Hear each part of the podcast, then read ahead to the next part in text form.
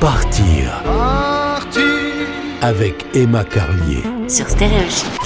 Partir, c'est aussi revenir. C'est ce qu'on aborde cette semaine dans notre chronique avec Magali, cette cinquantinoise de 31 ans. Après trois ans d'expérience à l'étranger, un an à San Francisco en tant que jeune fille au père et deux ans en Australie en PVT, visa vacances travail, Magali est plutôt calée sur le sujet. Et d'après son expérience, le retour n'est pas toujours facile, surtout psychologiquement. Il faut positiver son retour. Je pense qu'il faut essayer de rentrer avec un état d'esprit positif. Et moi, c'est ce que je dis souvent. En fait, quand tu rentres en France, tu peux créer ce que tu veux, que ce soit au niveau professionnel, personnel. Tu vas te créer un nouveau cercle d'amis. Tu, en fait, tu, c'est toi qui décides. Je pense qu'il faut vraiment laisser ces croyances limitantes de côté. Je sais que c'est pas toujours facile, mais euh, mais une fois qu'on a mis ces croyances limitantes euh, ou tout ce qui peut nous freiner en fait de côté, et ben en fait on, on peut aussi euh, se laisser euh, ben, vers des projets qui nous attirent, qui peuvent mieux nous convenir.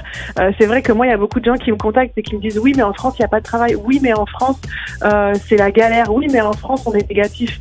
Ben c'est pas toujours vrai dans le sens où ben voilà il n'y a pas que des gens qui sont négatifs en France.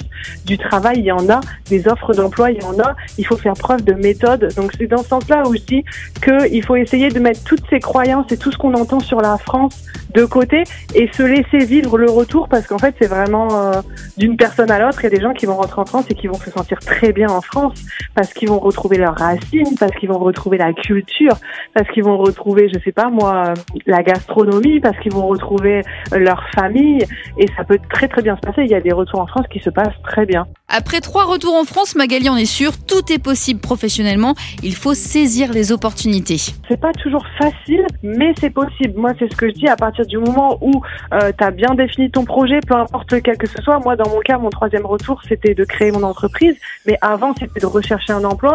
Une fois que j'avais bien défini mon projet, ce que je venais chercher en France, bah du coup, euh, euh, en fait, les actions à mettre en place, elles, découlent de ton projet et voilà, si tu te mets en route vers ton projet, ça peut que fleurir en fait. Et pour Magali, ça a fleuri. Après son dernier retour en France l'an passé en février, elle a monté sa boîte Voyage, Emploi et Retour en France.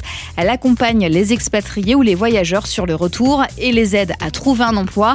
Pour plus d'informations, rendez-vous sur son site voyage-emploi-retourenfrance.fr et sur sa page Facebook et Instagram. Retrouvez ce podcast sur stéréochic.fr.